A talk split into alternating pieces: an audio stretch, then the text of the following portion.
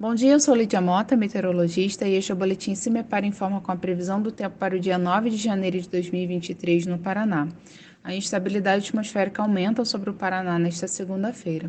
O aquecimento diurno contribui para a formação de áreas de instabilidade, com chuvas isoladas e de curta duração a partir do período da tarde, situação muito típica de verão.